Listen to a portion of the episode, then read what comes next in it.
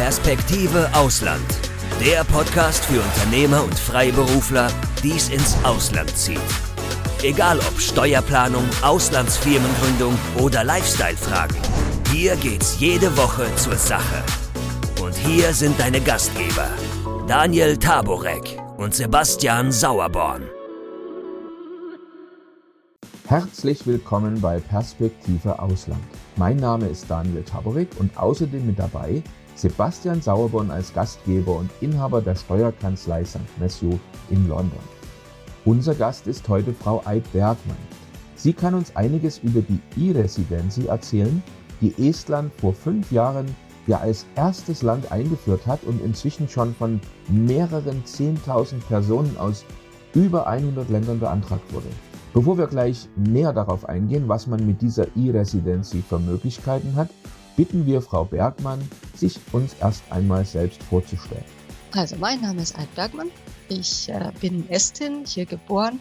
Allerdings äh, als Kind nach Deutschland gekommen, in Bayern aufgewachsen und danach noch einen Umweg über Skandinavien gemacht. Ich war sechs Jahre in Finnland, vier Jahre in Schweden und fast forward war ich dann im Jahre 93 auf einmal in, äh, in der glücklichen Situation, dass äh, dass Estland frei geworden war. Meine Familie war alle zurückgegangen und ich kam dann auch zurück und habe dann hier Jura studiert und bin seit äh, 1998 Anwältin in Estland. Erst in Großkanzleien und äh, mittlerweile als geschäftsführende Partnerin bei der Anwaltskanzlei BNT, Attorneys at Law. Das ist eine internationale Kanzlei. Wir haben ähm, Kanzleien in elf Ländern in Mitteleuropa und äh, betreuen äh, hauptsächlich deutschsprachige und englischsprachige Mandanten, die in unseren Ländern etwas wollen oder nicht wollen. Also von der Gründung bis zur Liquidierung alles und dazwischen auch ein bisschen Gerichtsarbeit und Wirtschaftsrecht. Vielen Dank.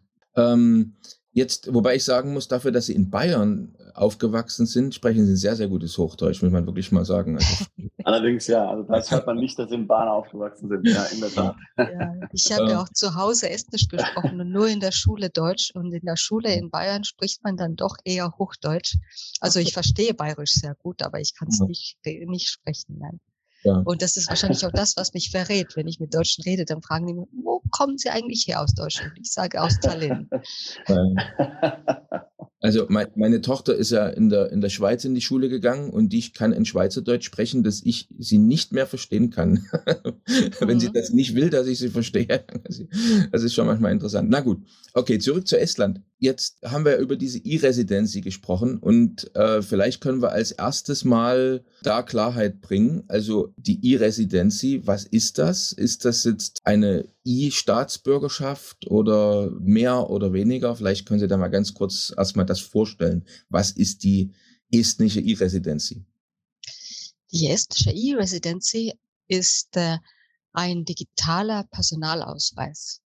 Das ist also keine äh, Staatsbürgerschaft, auch keine, ähm, äh, äh, äh, kein Personalausweis sozusagen. Es, äh, es ist ein physisches Kärtchen, das ich zwar jetzt hier nicht habe, das, da ich selbst kein E-Resident bin, aber das ist ein Kärtchen äh, ohne Bild drauf, mit Namen, mit einer Personenkennzahl.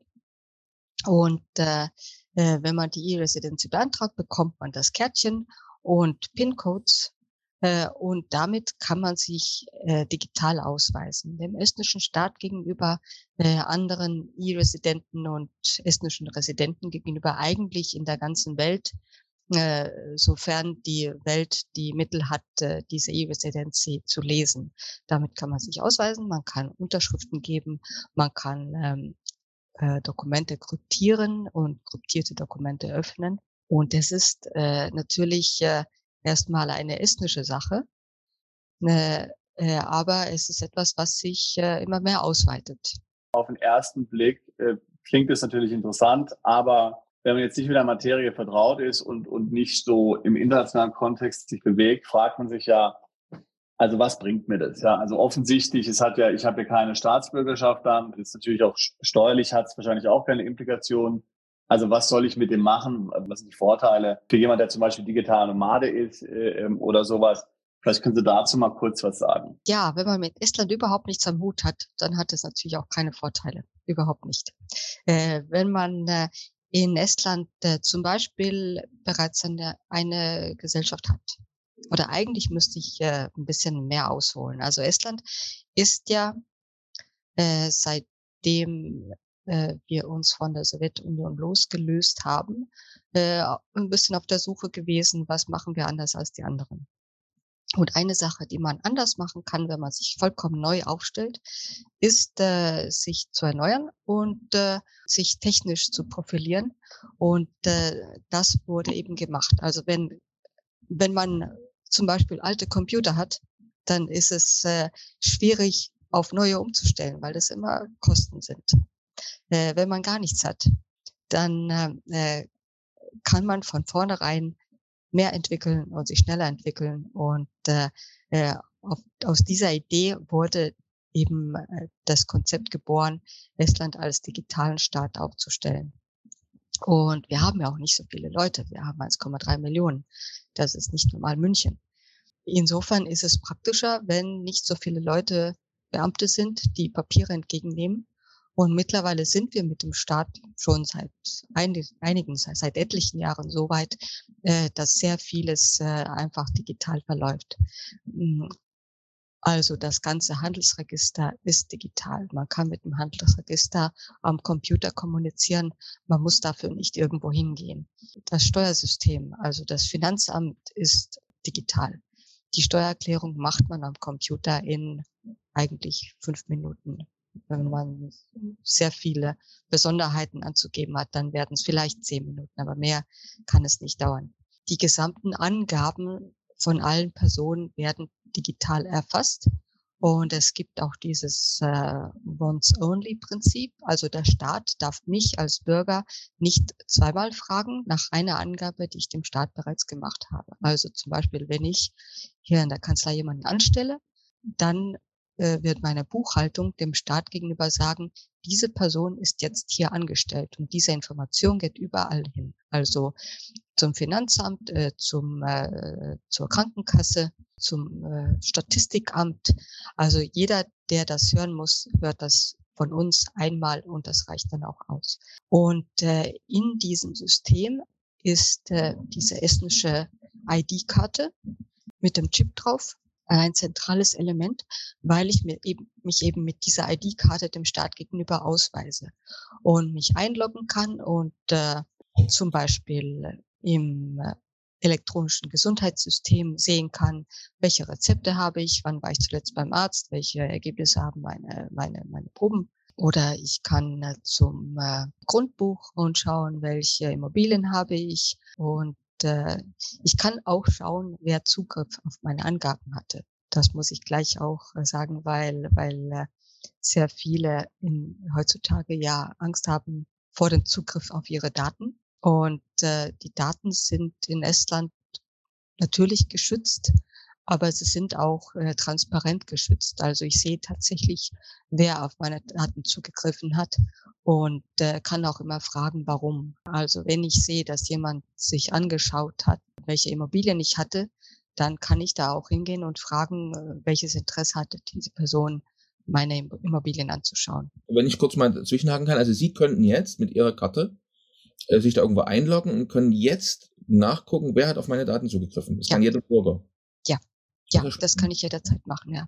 Mhm. Und ich sehe, ich meine, das habe ich auch öfter schon mal gemacht. Und ich sehe zum Beispiel, dass die Stadt Tallinn täglich nachschaut, ob ich noch Einwohnerin der Stadt Tallinn bin. Mhm. Weil die Stadt Tallinn nämlich so ein öffentliches Nahverkehrssystem hat, das umsonst ist für die Einwohner von Tallinn. Mhm. Daher muss die Stadt Tallinn jeden Tag überzeugt sein, dass ich hier noch wohne. Und das sehe ich auch tatsächlich täglich. Ähm, und äh, Jetzt kommen wir zu E-Residency. Die E-Residency ist ja per Definition eben nicht die Residency. Also wenn ich hier wohne, hier lebe, dann kann ich nicht E-Residentin sein. Ich kann E-Residentin sein, wenn ich äh, äh, estnische Staatsbürgerin bin, aber im Ausland wohne. Dann würde das auch gehen. Aber die gesamte Kommunikation mit dem Staat kann ich über die E-Residency genauso abwickeln wie über dieses Kärtchen. Und wenn ich äh, zum Beispiel hier eine, eine, eine Firma habe, dann läuft die Kommunikation genauso über diese Karte. Also ich kann Anträge stellen an das Register, ich kann, was weiß ich, den Namen der Firma ändern, den Geschäftsführer ändern, die Satzung ändern. Ich kann auch eine ganz neue Firma gründen damit. Und das dauert auch ungefähr, man sagt, der Rekord wäre, glaube ich, 20 Minuten, 18 Minuten sowas. Also ich habe selbst nie unter einer halben Stunde geschafft. Aber dann ist die Gesellschaft auch äh, fertig. Und äh, das kann man dann aus dem Ausland auch machen. Und dann hat man eine Gesellschaft in Estland. Und die Frage ist dann immer, äh, warum sollte man das machen? Und dann kommen wir in den eher interessanten Bereich, ob man das machen sollte und welche Vorteile und Nachteile man damit hat.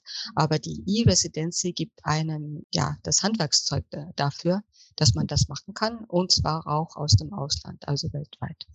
Und noch eine, eine interessante Sache, die jetzt äh, in der Covid-Zeit hinzukam. Die estnischen Notare hatten das schon lange vorbereitet, aber haben dann äh, 2020 dann tatsächlich gelauncht, äh, dass man nämlich auch alle notariellen Amtshandlungen auch aus der Ferne digital vornehmen kann. Außer der ID-Card selbst bekommt man natürlich noch ein passendes Lesegerät, die nötigen PIN-Codes und eine Anleitung. Für die Benutzung von Karte und Lesegerät gibt es dann noch eine Software, die man herunterladen und installieren muss. Und auf der eResident-Website findet man natürlich Anleitung und Videoerklärungen zur Verwendung.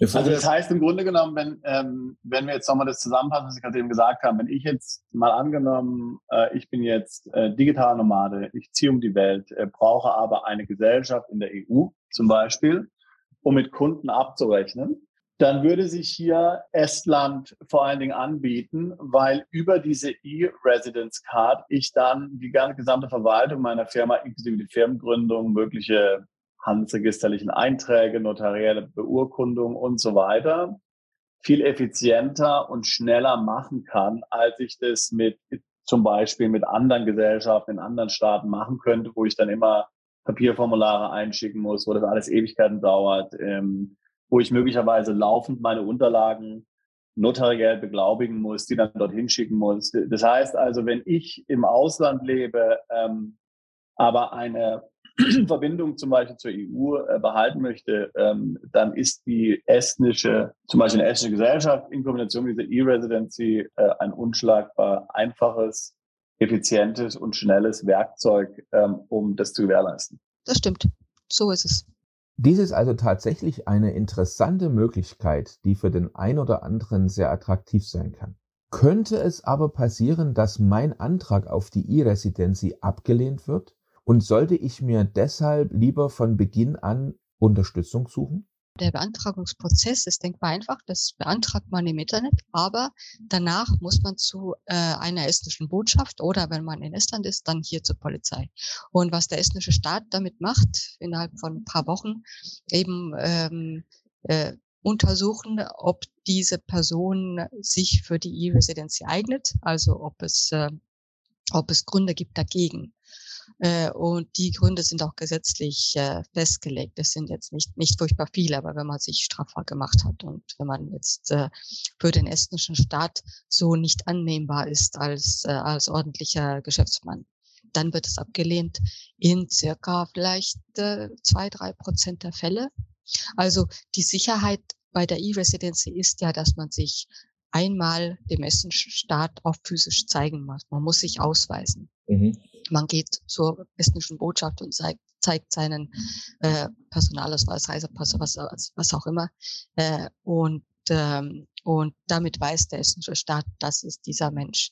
Mhm. Und äh, das bringt auch die Sicherheit für alle anderen. Also wenn ich einen anderen äh, E-Residenten treffe, dann kann ich sicher sein, dass der estnische Staat kontrolliert hat, der ist das. Mhm. Es gibt dann natürlich auch äh, die Fälle, wo man eben irgendwo so weit weg lebt, dass man nicht zur estnischen Botschaft kann. Das ist dann unpraktisch und äh, mhm. dann funktioniert das auch nicht. Sind jetzt, sagen wir, Sie hatten jetzt gerade eben angesprochen, natürlich, wenn man jetzt vorbestraft ist oder so, dann wird man den nicht bekommen. Gibt es andere äh, Gründe, was ist zum Beispiel mit, ähm, wenn jemand mal insolvent war, ist das ein Grund oder oder oder was sind so äh, was sind so ausschlaggebende Gründe, warum einem die von den estnischen Behörden verweigert werden würde, die E-Residency? Also eine Insolvenz würde ich jetzt nicht sagen, dass es ein Grund sein müsste. Eine Insolvenz äh, kann jeder im Leben mal durchlaufen und das ist ja das ist ja nichts, was was etwas ausschließt. Äh, nein, also so so Beispielfälle habe ich auch nicht und äh, mir sind auch keine Mandanten äh, jetzt ins Haus gekommen, die gesagt hätten, ich habe die, die Residenz nicht bekommen und ich, äh, ich will sie unbedingt. Sachen. Große Ausnahme, ja. Ja, das ist die Vielleicht Ausnahme. jemand aus Nordkorea, der die E-Residenz ja, ja. Genau. Nordkorea. ja, oder, oder wenn, wenn klar ist, dass es jemand äh, ist, der, der auf Betrug aus ist. Ich meine, das gibt es ja. auch. Man kann auch gleich falsche Angaben machen. Ja. Und äh, damit hat man, äh, mhm. hat man dann schlechte Karten. Vielleicht also, einmal noch zur Klarstellung. Ich meine, das, das ist, wird jedem klar sein, der jetzt hier zuhört. Aber natürlich jetzt nur, um es nochmal ganz klar zu sagen. Also damit ist jetzt weder ein Aufenthaltsrecht in der EU, im Schengen-Raum, in Estland verbunden mit der E-Residency. Das hat auch keinerlei im Grunde steuerliche Konsequenzen in, insofern, dass man jetzt dort steuerpflichtig ist oder irgendwo anders nicht steuerpflichtig wäre. Ähm, also das dient, also diese Punkte sind letztlich von der E-Residency nicht berührt. Das stimmt. Ja, ja. Genau. Es ist nur ein digitaler Ausweis im Internet. Äh, was kostet die E-Residency, wenn ich fragen darf? Was kostet ein Antrag zu stellen? Oh, das ist eine gute Frage. Also ich habe mal was von 100 Euro ungefähr gehört, aber äh, vielleicht gibt es da, äh, ist ja teurer geworden, wie alles immer teurer wird, oder? Also aber auf jeden Fall sehr erschwinglich. Also es ist nicht so, dass ja, ich jetzt ja. dort irgendwie hier Tausende hinlegen muss. Also sehr erschwinglich hier, also 100 Euro, ein paar hundert Euro ja, irgendwie sowas. Äh, das ist 100 bis 120 Euro. Okay. Mhm selbst wenn man jetzt im Grunde nicht weiß, ob man es tatsächlich braucht, könnte man sagen, naja, probiere ich mal aus, äh, klingt ja ganz interessant, vielleicht will ich da mal eine Firma gründen oder so. Ja, man kann ja auch einfach nur Fan vom estnischen Staat sein oder Fan von, genau. äh, von, von Internet oder so. Und äh, wir haben ja mittlerweile, ich denke, 90.000 oder so sind es schon. Ja, also, toll. Schon eine ganze Wahnsinn. Menge. Also ich, wenn ich das nun richtig in Erinnerung habe, ich glaube, jede dritte Gesellschaft in Estland wird mittlerweile von E-Residenten gegründet. Mhm. Und ist das sozusagen dann auch immer, also oder, oder in den meisten Fällen, sagen wir mal, der Auslöser, dass man die E-Residency beantragt, dass jemand sagt, ich möchte eine Firma gründen, ähm, also mache ich diese E-Residency, weil dann die Firmengründung und die Verwaltung der Gesellschaft so viel einfacher und schneller ist. Ja, wenn man überhaupt irgendwas in Estland machen will, auch wenn man hier zum Beispiel äh, ein Sommerhäuschen kaufen will, dann wird sich das äh, wirklich äh, lohnen, weil man dann eben zum Beispiel, man will äh, ein, ähm, äh, den Vertrag mit der Stromgesellschaft schließen. Dann muss man nicht äh, unterschreiben und schicken, sondern man äh, signiert digital und schickt das per E-Mail. Und das ist, äh, das ist die, äh, die Unterschrift. Mhm. Äh, oder äh, wenn man eine Baugenehmigung beantragt oder ja. Und äh, weitaus die meisten von meinen Mandanten, die E-Residenten werden, haben ja bereits hier etwas. Also entweder Gesellschaften oder Immobilien oder sind Geschäftsführer oder was auch mhm. immer. Also das heißt, ähm, aber wenn ich jetzt zum Beispiel vorhätte, tatsächlich nach Estland umzuziehen, was es ja auch äh, durchaus äh, ein attraktives ähm, Land ist, um dort zu leben, ähm, dann würde ich letztlich die E-Residency nicht beantragen. Dann würde ich dorthin umziehen und würde mir dann, wenn ich dort bin, mich dann, ähm, würde ich dann die normale ID-Card bekommen, wie zum Beispiel in Malta, weil äh, wenn ich zum Beispiel in Malta auch als Ausländer hin, äh, hinzu bekomme ich eine maltesische ID-Card. Ist es in Estland das gleiche oder würde ich dort, wenn ich als Ausländer in Estland lebe, auch die E-Residence-Card beantragen? Nee, als Ausländer in Estland, besonders als EU-Ausländer, geht man einfach zur Polizei, beantragt die, die ID-Karte und bekommt die dann innerhalb von ein paar Wochen.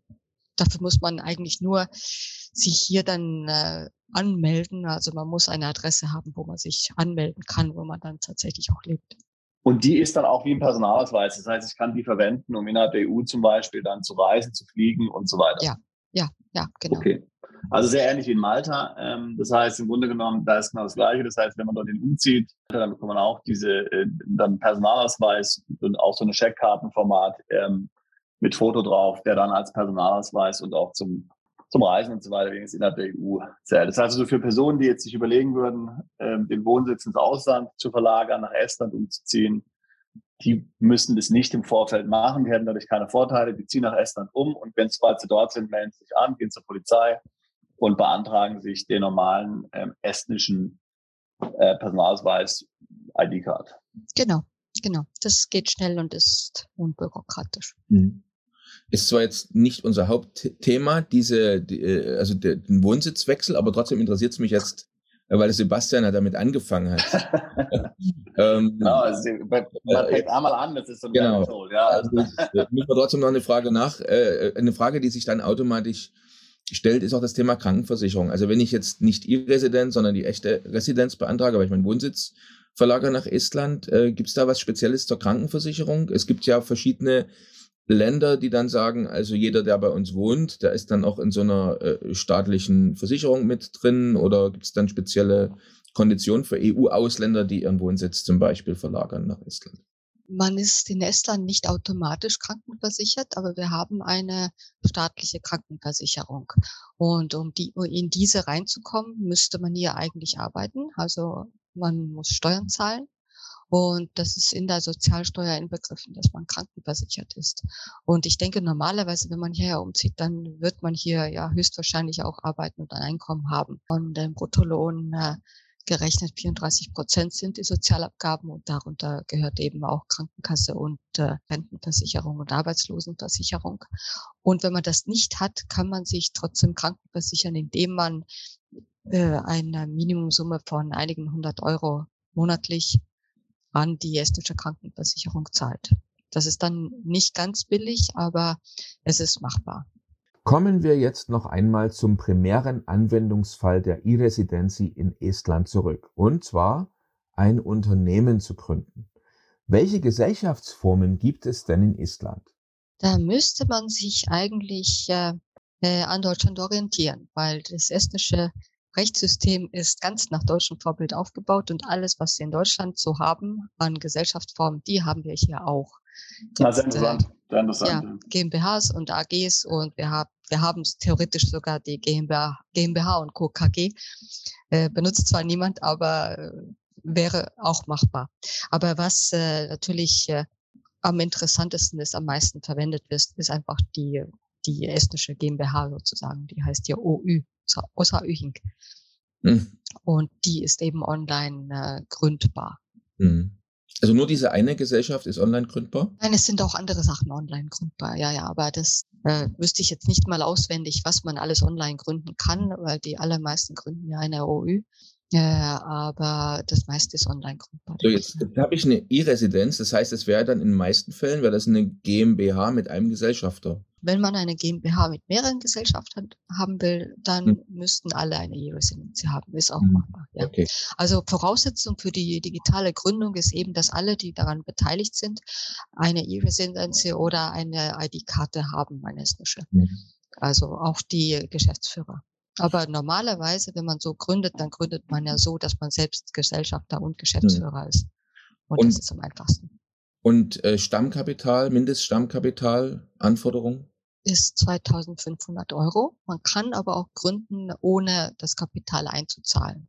Dann muss man eben später einzahlen. Und bis man eingezahlt hat, kann man sich zum Beispiel keinen Gewinn ausschütten und so. Äh, und das ist auch im Register sichtbar, dass das Kapital nicht eingezahlt ist. Mhm. Also es ist jetzt keine besondere Form, äh, nicht wie in Deutschland. Das ist dann, das wäre die UG. Ne? Also bei uns ist es trotzdem die OÜ, aber die OÜ ohne eingezahltes Kapital. Sie haben schon gesagt, ähm, aber nochmal zu bestätigen, also man braucht noch einen Beteiligten. Es ist jetzt nicht notwendig, dass man jetzt, weiß weiß ich, noch einen Schriftführer oder einen zweiten Gesellschafter hat. Also eine Person kann Gesellschafter und Geschäftsführer sein. Ja, das stimmt. Gibt's jetzt, ähm, weil Sie haben jetzt betreuen eine ganze Reihe von Mandanten, äh, wie würden Sie das selber jetzt einschätzen? Also jetzt nach Estland zu gehen, dort die E-Residency und eine Gesellschaft zu gründen, was sind so typische äh, Branchen, für die das eine gute Alternative, ein guter Standort ist? Ich würde es nicht mal branchenspezifisch jetzt aufziehen. Ich würde eher sagen, es muss ja auch irgendwie wirtschaftlich äh, und inhaltlich Sinn machen. Also erstens, erstens mal jeder, der nach Estland sowieso umziehen möchte. Also das ist nun, äh, das ist die Frage, warum man das machen sollte. Aber es gibt ja eine ganze Menge Leute, die äh, äh, denen der Stadt gefällt und denen es hier gefällt und die vielleicht hier persönliche Anknüpfung haben. Also meistens hat man dann doch einen Grund, warum man hierher will und nicht einfach so, dass man sagt, Estland ist ein schöner Staat und da gehe ich jetzt hin. Also für all die ist es natürlich interessant, jetzt vollkommen egal, was die Branche ist. Dann gibt es die zweite Gruppe, die sagt, äh, Estland hat ein interessantes Steuersystem. Und zwar haben wir keine Körperschaftssteuer und nur die entnommenen Gewinne werden besteuert. In, zu dem Augenblick, wo sie dann entnommen werden, mit äh, derzeit 20 Prozent. Das ist immer dann interessant, wenn man die Gewinne erstmal in der Gesellschaft belassen will oder wenn man mit dem Gewinn was machen will, was weiß ich, Immobilien kaufen oder, oder woanders investieren oder äh, was auch immer einem dann einfällt. Also für Holdings ist das äh, durchaus interessant. Äh, das Wesentliche in dem Zusammenhang ist aber, dass man dann ähm, diese Gewinne auch in Estland erwirtschaftet haben müsste, weil man ansonsten ja eine Betriebsstätte hat woanders und dann greift ja äh, meistens schon die Besteuerung auch woanders. Also die ganzen Leute, die mir schreiben, ich möchte jetzt äh, meine, was weiß ich, meine äh, Schreinergesellschaft in Estland anmelden, aber weiterhin in Deutschland Schreiner sein und aber von der estnischen äh, Steuer profitieren, denen sage ich immer, dann setzen Sie sich doch bitte mal kurz mit Ihrem deutschen Steuerberater in Verbindung, ob der das auch gut heißt und auch so sieht, dass sie dann in Deutschland keine Steuern mehr zahlen. Und ähm, die meisten von denen melden sich dann nicht mehr bei mir. Ja, ja, also, also da haben Sie völlig recht. Da sprechen Sie natürlich einen, einen extrem, da sprechen Sie natürlich einen extrem wichtigen Punkt an. Ja. Es ist natürlich so, ähm, und ich meine, wir haben das hier immer wieder auch, natürlich erwähnt das auf unseren Webseiten in größtem Detail äh, und auch hier in dem Podcast. Also Sitz der Besteuerung ähm, ist Sitz der geschäftlichen Oberleitung.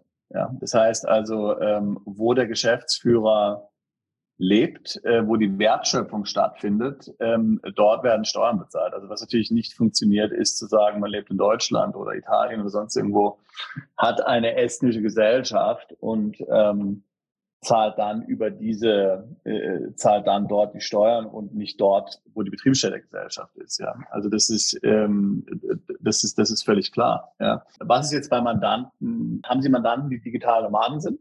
Ja, äh, habe ich. Was würden Sie denen sagen? Was würden Sie jemand sagen, die digitale Nomade ist? So ganz allgemein äh, zum Thema estnische Gesellschaft? Hm, also für digitale Nomaden ist die estnische Gesellschaft natürlich äh, äh, ja das Mittel der Wahl, würde ich sagen, ja.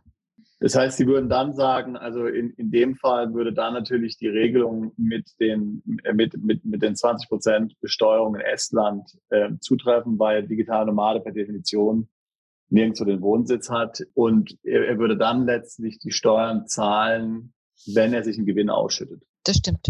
Ja, man muss im Auge behalten, dass diese 20 Prozent der eine Dividendenbesteuerung ja eine Besteuerung der Gesellschaft ist und nicht der Person. Also wenn ich nun in Deutschland sitze und auch wenn es so funktioniert, dass ich in Estland diese Gesellschaft habe und äh, dort die, äh, die ähm, Dividenden ausschütte und davon 20 Prozent an den estnischen Staat abgebe, dann den Rest muss ich in Deutschland ja trotzdem als mein Einkommen versteuern. Das ist äh, äh das ist nicht äh, meine Einkommensteuer, die ich an Estland gebe, sondern das ist die Einkommensteuer der Gesellschaft. Äh, das ist mittlerweile auch allen Finanzämtern klar in Estland und in Deutschland, dass es so ist. Jetzt käme dann in, im, im Falle von Deutschland zum Beispiel noch die Abgeltungssteuer drauf. Ja, ja, was auch immer äh, in Deutschland für persönliche Steuern dann noch anfallen, die fallen dann auch tatsächlich an. Und das ist etwas, wo wir auch nicht beraten können und dürfen. Absolut klar. Ja, also derjenige natürlich absolut, äh, derjenige, der die Gesellschaft gründet und der Gesellschafter ist und der Gewinn aus Estland ähm, ausgeschüttet bekommt von der Gesellschaft, muss sich natürlich damit befassen, wie er an seinem Wohnsitzstaat dann diese Gewinnausschüttung versteuert und angibt genau. und in der Steuererklärung deklariert und so weiter und so fort. Wie gesagt, ganz wichtiger Punkt. Äh, wichtiger Punkt ist es ansprechen. Zwar wird die Steuer in Estland zum Zeitpunkt der Ausschüttung fällig. Aber es ist keine, es ist letztlich eine äh, Steuer der Körperschaft, der estnischen Gesellschaft und keine Besteuerung der Gesellschaft her. Genau, so ist es. Darüber muss man sich im Klaren sein. Aber eben deswegen ist es für digitale Nomaden interessant, wenn die persönlich dann nirgendwo Steuern zahlen, dann fällt ja nur diese Dividendensteuer hier an. Und kann ich denn eine Firma äh, auf die Art und Weise gründen, dass ein Gesellschafter eine ausländische Firma ist und nicht ich als Person? Das kann man gründen, allerdings äh, nicht digital, aber man kann es gründen beim Notar und eben seit äh, einigen Jahren äh, auch aus der Ferne. Da mhm. kommt ein bisschen Papierarbeit auf uns zu, weil die Notare dann äh, den Registerauszug und sowas im Original mit Apostille, mit Übersetzung und allem drum und dran haben wollen. Aber das geht. Es ist äh, recht üblich, dass man das auch so macht. Sebastian und mir ist bei der Recherche über die E-Residency, die Unternehmensgründung und dazugehörige Buchhaltung in Estland, doch noch eine Sache aufgefallen, über welche uns Frau Bergmann jetzt hoffentlich aufklären kann wenn man jetzt also vom Prozess, Prozess her diese E-Residenz bekommt, dann bekommt man ja meist auch die Empfehlung, einen gewissen Service-Provider auszuwählen für das gesamte Thema Buchhaltung. Da bieten ja ganz, ganz viele Servicegesellschaften für einen monatlichen Betrag so eine Art all-inklusive Package an, wo die gesamte Buchhaltung, Abgabe der, Jahr der Jahresmeldung etc. drin ist. Und dort ist mir aufgefallen, dass da ganz häufig immer wieder geschrieben ist, ähm, eigentlich nur, also sie bieten an die Abrechnung von Serviceleistungen oder vielleicht von Apps, die man entwickelt, aber es wird immer in irgendeiner Art und Weise der Handel mit physischen Produkten ausgeschlossen.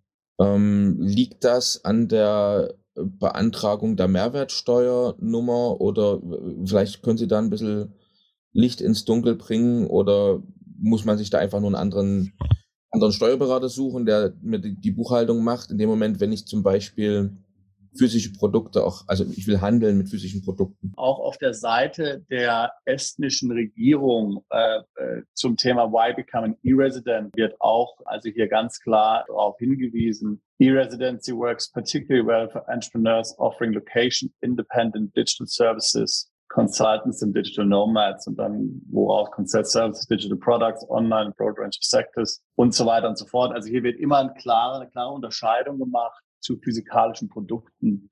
Also ich meine, es gibt ja auch Leute, die jetzt als digitale Nomaden irgendwie mit Amazon und so weiter Produkte äh, verkaufen. Ähm, äh, und, und das hat uns ein bisschen gewundert, warum diese klare Abgrenzung zu physikalischen Produkten gemacht wird. Das ist wahrscheinlich so, weil das recht unüblich ist. Man kann als E-Resident ja alles andere also man kann alles machen, was andere auch machen. Man ist ja nicht ein Mitbürger zweiter Klasse. Allerdings äh, sind die Buchhalter und die äh, Service Provider in dem Feld mehr spezialisiert darauf, jetzt ohne physische Produkte zu arbeiten. Also äh, ohne irgendwelche Lager, wo was ausgeliefert wird und äh, äh die Pakete sind eher darauf zugeschnitten, dass es äh, vielleicht Beratung ist oder Holding oder dass da nicht so viel stattfindet. Wenn man äh, täglich hunderte an Paketen verschickt, dann sind das vollkommen andere Maßstäbe an äh, Aufwand und äh, was die Buchhaltung dann leisten muss. Aber es ist natürlich durchaus möglich, Buchhalter zu finden und höchstwahrscheinlich auch in den gleichen Buchhaltungsgesellschaften Absprachen zu treffen, eben auch für physische Produkte. Das, das würde ich, würde ich überhaupt nicht ausschließen wollen. Ich würde sagen, ganz allgemein diese, äh, die, der, der Start auf dieser offiziellen Seite von, vom E-Resident hat auch so ein Marketplace.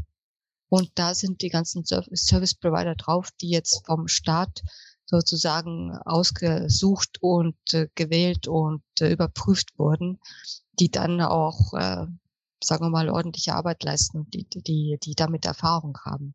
Genau. Ja. Naja, jetzt ähm, zwei Dinge. Äh, vielleicht können Sie da noch ein bisschen drauf eingehen. Und zwar das erste wäre generell vielleicht mal die Anforderung an die, an die Buchhaltung äh, in Verbindung mit dieser äh, E-Residency und dann dieser Online-Unternehmensgründung. Und dann im zweiten Step äh, interessiert uns auch nochmal das Thema Umsatzsteuer-Identifikationsnummerbeantragung, weil das ja für viele Unternehmen äh, essentiell wichtig ist, wenn sie jetzt eine, also in, auch in Europa eine Firma gründen. Aber vielleicht beginnen wir einfach mal äh, mit dem äh, mit dem Themenbereich Anforderungen an die Buchhaltung. Man muss eine haben. Und man muss eine estnische Buchhaltung haben. Das ist, äh, das ist auch so. Das ist, äh, die, die estnischen Buchhalter, die kommunizieren ja mit dem estnischen Staat auch digital. Aber auf Estnisch und äh, das ist äh, eine Kunst für sich, die ich auch nicht beherrsche. Also ich würde nichts ohne Buchhaltung machen. Es gibt natürlich auch, es gibt ein Programm, das angeboten wird, dass man in, falls man jetzt selbst nicht viel macht, das kann man verwenden und äh, ist sicher machbar. Ähm, also wofür man die Buchhaltung braucht, ist äh, eigentlich die äh, monatliche Steuererklärung. Und zwar in zwei Fällen, eben wenn man Umsatzsteuer zahlt, also umsatzsteuerpflichtig ist, und wenn man Angestellte hat, also an irgendjemand Lohn zahlt. Unter Umständen auch an sich selbst. Und äh, für beide Fälle müssen monatliche Steuerberichte abgegeben werden. Allerdings, wenn man keinen Angestellten hat und nicht umsatzsteuerpflichtig ist, dann entfallen die. Dann hat man eigentlich nur die, die alljährliche Steuererklärung und das kann man auch so, so beantragen. Also man kann auch äh, diese Vereinbarung mit der Buchhaltung haben, dass die sonst nichts machen, außer einmal im Jahr alle äh, Quittungen zusammensuchen und dann so eine äh, Jahressteuererklärung zu machen.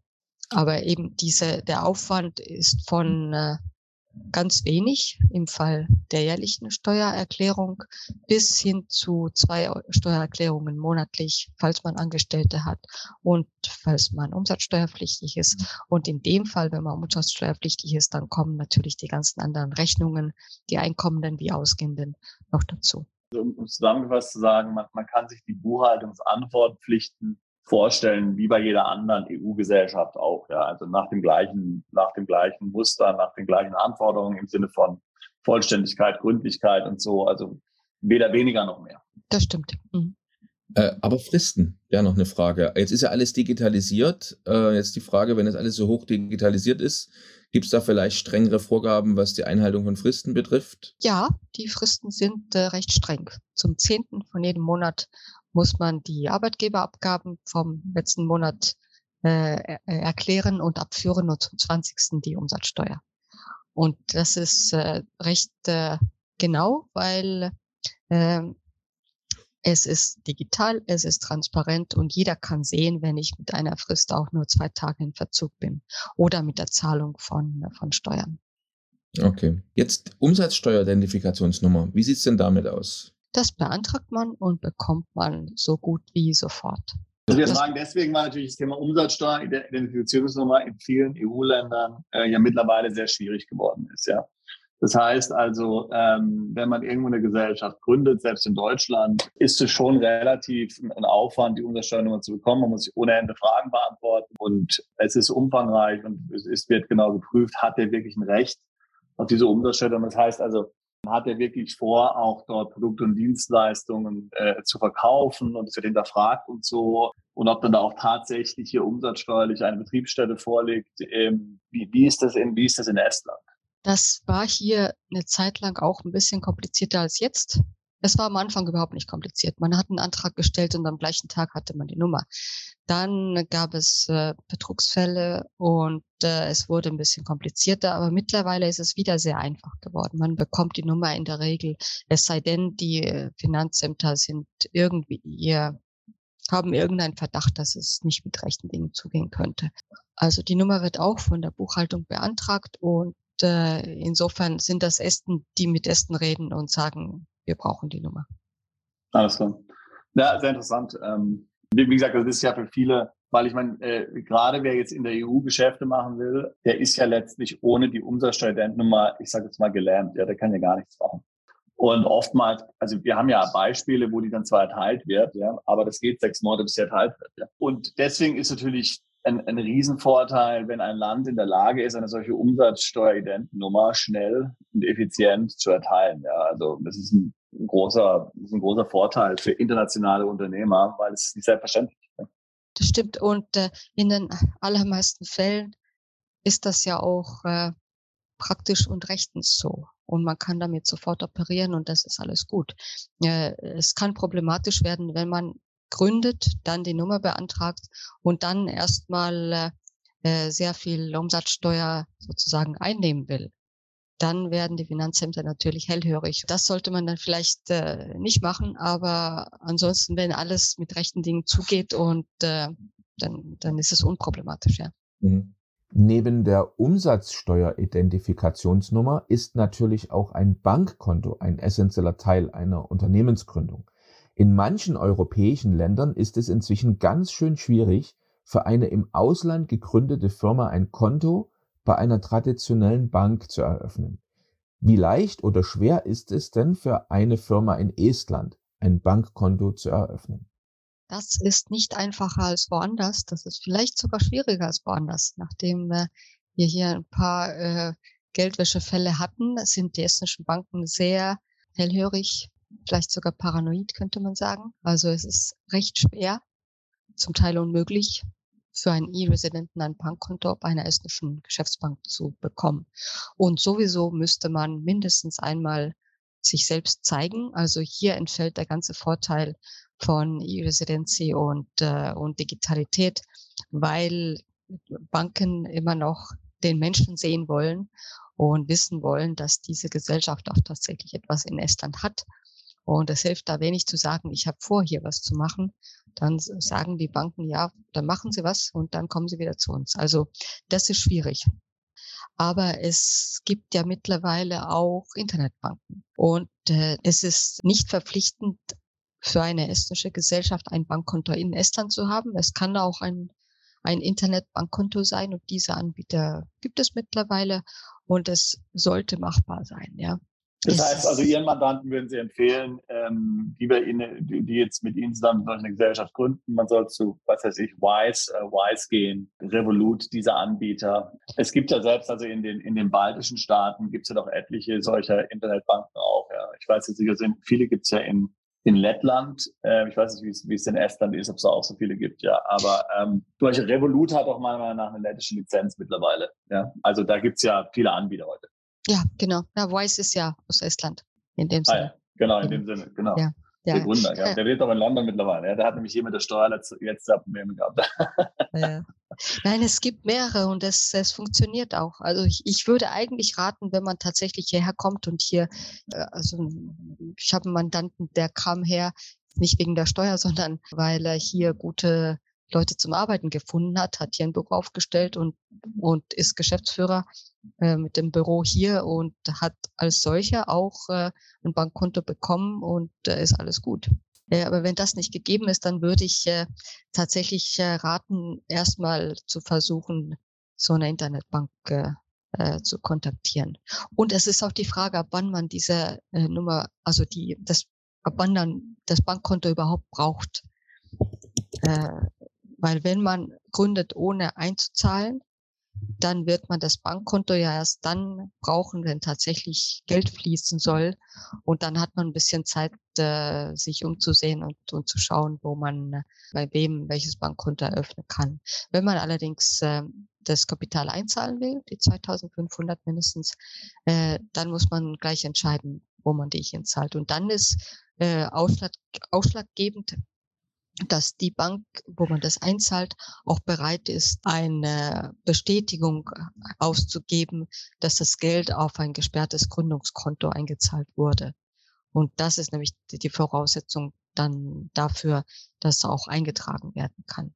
Wie lange also, ist das gesperrt dann? Also äh, das, in der Schweiz ist das ja ähnlich, wenn man dort zum Beispiel eine eine, eine Firma gründen will, aber dieses, äh, dieses Gründungskapital wird dann dauerhaft geblockt oder nur für den Gründungszeitraum? Für den Gründungszeitraum. Sobald gegründet ist, kann man mit der äh, gegründeten Gesellschaft, sozusagen als gegründete Gesellschaft sofort zur Bank gehen und äh, das Gründungskonto in ein normales Konto umwandeln. Und das müsste auch bei Internetbanken genauso dann gestaltet sein, damit es funktioniert. Mhm.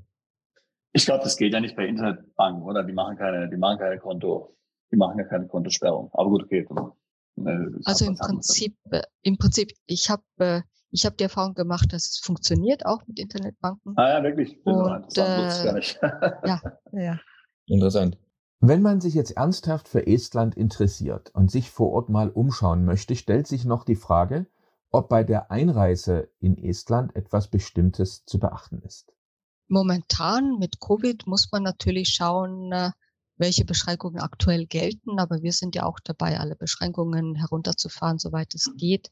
Und im Augenblick wüsste ich jetzt nicht, dass es da irgendwas Besonderes gibt im Vergleich zu anderen Ländern und es wird ja hoffentlich dann auch immer besser werden. Also nein, nichts, äh, nichts Besonderes. Man kann herkommen und äh, ich glaube, im Augenblick muss man, muss man auch nicht in Quarantäne, wenn man geimpft ist und, und so. Also man kann schon herkommen, ja. Es ist gerade sehr schön. Wir haben sehr viel Schnee.